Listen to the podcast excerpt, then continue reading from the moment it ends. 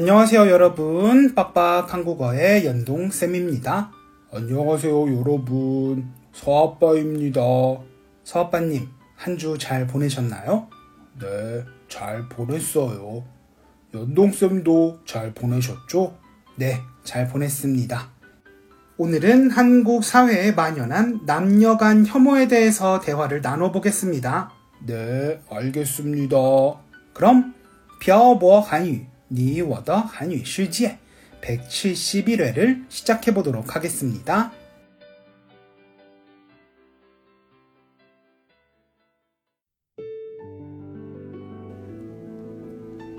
跟朴博学韩语，请在淘宝搜索店铺“朴博韩语”查看课程详情。欢迎大家一起来学习。 우리가 살고 있는 이 사회는 사회 구성원들이 함께 모여 사는 사회죠. 이 사회는 각각의 인격체를 가진 사회 구성원들이 함께 살아가는 사회인 만큼 나타나는 문제점들이 많습니다. 음, 한국도 예외일 순 없고요. 맞아요. 한국은 정말 문제점이 많아요. 그래서 준비해 봤습니다. 오늘부터 몇 회에 걸쳐 한국 사회의 문제점에 대해서 이야기를 해볼 예정입니다.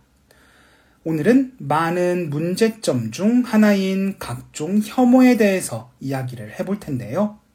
서아빠님은 한국 사회에 존재하는 혐오에 대해서 알고 계신 게 있나요? 물론 있죠. 어떤 것들이 있을까요? 일단, 남녀 간의 혐오, 세대 간의 혐오가 가장 대표적인 혐오라고 말할 수 있을 것 같아요. 남녀 간의 혐오는 저도 많이 들어봤어요. 아마 연동쌤이 한국에 계실 땐 좀 덜했을 것 같은데 요즘엔 진짜 남녀 간의 혐오가 정말 장난 아니에요. 어느 정도인가요? 한국은 인터넷이 발달한 나라잖아요. 그래서 인터넷상에 남자들이 여자들을 욕하는 커뮤니티도 있고, 여자들이 남자들을 욕하는 커뮤니티도 있고, 뭐, 그렇죠. 표현의 자유가 있는 사회인데, 사실 서로 욕할 수도 있는 거잖아요. 근데 뭐가 그렇게 심각하다는 거예요? 그 정도가 좀 심하다는 거죠. 그리고 표현의 자유가 있는 사회인지도 모르겠네요.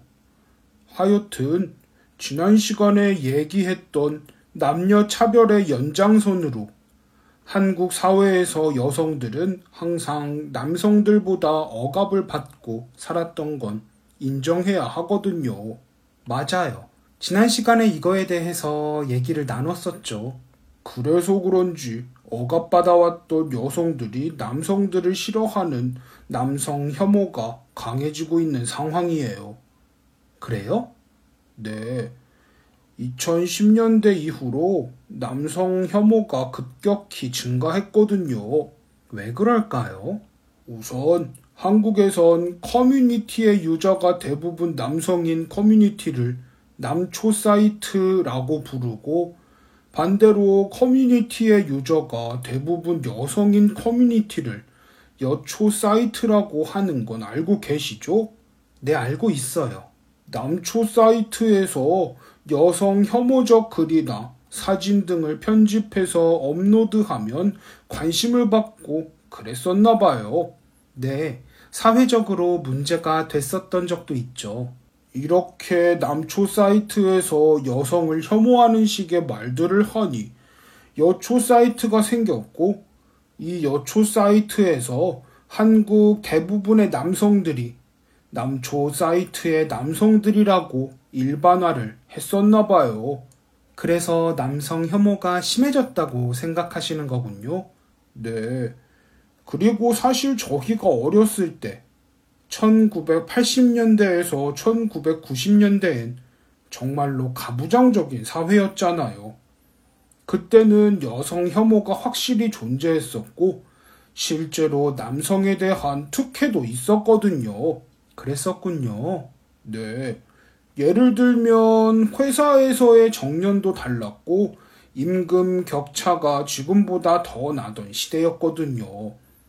그리고 그때 당시 산하 제한 정책을 실시했었는데 태아의 성별 감별이 가능해짐에 따라서 남아 선호 사상으로 인한 여아 낙태로 인해 8, 90년대 한국의 성비 불균형 현상이 발생했었어요. 근데 왜 남아를 선호했을까요? 지난 시간에 연동쌤이 얘기했던 것처럼 딸들은 제사를 못 지내게 했기 때문에 자신이 죽고 나서 제사를 지내게 해줄 아들이 필요했던 거 아닐까요? 그런 이유도 있고 8, 90년대에는 아직 농경 사회였으니 노동력이 필요해서 남자 아이들을 선호했던 면도 없지 않은 것 같아요. 네, 제 생각도 그래요.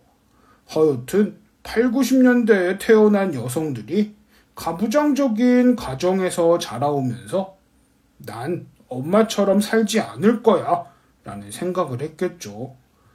이 사람들이 한 아이의 엄마가 되었을 땐 이미 세상이 많이 변했어요. 어떻게 변했나요? 지금 현재처럼요. 자신들이 어렸을 때보다 여성들의 인권과 성평등을 주창하는 사회, 그리고 그런 사회에서의 발언권과 중요성이 더 커졌거든요. 예전에 억압받았던 여성들이 남성들에게 보복을 하는 거라고 할 수 있겠네요. 뭐, 그렇다고 볼 수 있죠. 그런데 전 사실 제 주변에서 남성을 혐오하는 여성을 본 적이 없거든요. 물론 여성을 혐오하는 남성도 본 적이 없고요. 전 간혹 가다가 여성을 혐오하는 남성이 여성을 혐오하는 행위가 자랑스럽다고 느끼는 사람들을 봤어요. 그런 사람들은 정말 이해할 수가 없어요. 왜 그러는 걸까요? 저도 모르겠어요. 인터넷에 이런 동영상들이 있어요. 남녀가 서로 선물을 하는 동영상인데 남자가 여자에게 주는 선물은 명품백이고 여자가 남자에게 주는 선물은 손수 접은 종이학 천말이나 손편지 등이에요. 아, 이런 동영상 많이 봤어요. 남자가 여자에게 잘못을 해서 여자에게 미안하다고 하는데 여자는 뭐가 미안하냐고 물어보고 어, 이 질문들이 무한히 반복되는 동영상요. 이런 게 사실 남성으로 하여금 여성을 혐오하게 만드는 거일 수도 있어요. 모든 여성들이 다 저렇다고 생각할 수 있잖아요. 반대로 남성 혐오에 관련된 동영상들을 보고 모든 남성들이 저렇다고 생각할 수도 있는 거잖아요. 그럴 수도 있죠. 하여튼 이 모든 시작은 남성에게 있는 건 확실한 것 같아요. 자신이 못났으니 여성들과 만남을 가질 수 있는 기회나 확률이 적어지고 오해를 하게 되고 오해가 비난이 되고 뭐 그런 거 아니겠어요? 제 생각도 그래요. 남녀가 서로 혐오를 하는 사회적 분위기 속에서 결혼도 하기가 어려운 것 같아요. 맞아요. 이게 서로 싫어하니 결혼도 안 하게 되고. 물론 이 문제가 모두 남녀 간 혐오 때문에 그런 건 아니지만요. 근데 정작 남성 혐오, 여성 혐오를 하는 사람을 제 주변에서 실제로 본 적은 없으니 대부분의 사람들이 그렇다고는 할 수는 없겠죠? 그건 저도 잘 모르겠어요. 이제 마무리할 때가 됐는데 좀 그렇다고 해주시면 안 돼요? 그렇지 않으면 마무리가 안 돼요. 그런가요? 그럼 다시 한번 물어봐 주세요. 서아빠는 사람을 힘들게 하는 재주가 있으시군요. 근데 정작 남성 혐오, 여성 혐오를 하는 사람을 제 주변에서 실제로 본 적은 없으니 대부분의 사람들이 그렇다고 할 순 없겠죠?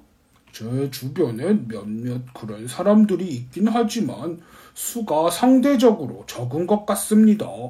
모든 극단적인 사람들이 있기 마련이죠. 그런 사람들이 모두를 대표하는 건 아니니까요. 맞아요.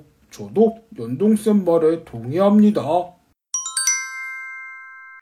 오늘은 한국 사회의 문제점인 혐오 중 남녀 간의 혐오에 대해서 이야기를 해봤습니다. 사실 하고 싶은 말이 더 많았지만 더 들어가면 정말 심각해질 것 같아서 참았어요. 오늘 서아빠님의 말을 듣고 보니 남녀 간의 혐오가 좀 심각한 문제이긴 한 것 같아요. 가장 중요한 건 이성에 대한 혐오를 자랑스럽게 생각한다는 거예요. 그게 제일 나쁜 건데 말이죠. 저도 그렇게 생각합니다. 이 세상에는 다양한 사람들이 있으니까요. 그런 사람들의 취향을 존중하긴 하지만 사회 전반의 분위기가 그런 쪽으로 흘러가지 않았으면 합니다. 네, 저도 그렇게 생각합니다. 그럼 오늘 내용은 여기까지 할까요? 네, 연동쌤 고생 많으셨습니다. 네, 서아빠님도 고생 많으셨어요. 오늘은 한국 사회의 문제점 중 하나인 남녀 간의 혐오에 대해서 간략하게 이야기해 봤습니다. 어, 이 사회는 고대부터 근대까지 모두 남성주의의 사회였습니다. 그렇기 때문에 여성의 인권은 항상 무시당했었죠. 하지만 지금은 다릅니다. 성평등이 주장된다는 말은 다르게 얘기하면 그만큼 불평등했었다는 말이겠죠. 혹자들은 이런 말을 합니다. 네, 전 세대의 사람들이 당연시 생각했던 것들을 나는 왜 하면 안 되냐고 말이죠. 그런데 내가 하지 않으면 내 후대의 사람들은 더 심한 걸 당할 수 있다는 점 명심하셨으면 합니다. 그럼 오늘 내용은 여기까지 할게요. 저는 빡빡 한국어의 연동쌤 개권 서아빠였습니다.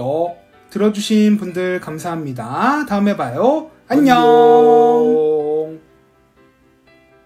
今天的文字版在微信公众号“漂泊韩语”上回复本期标题“男女讨厌”获取。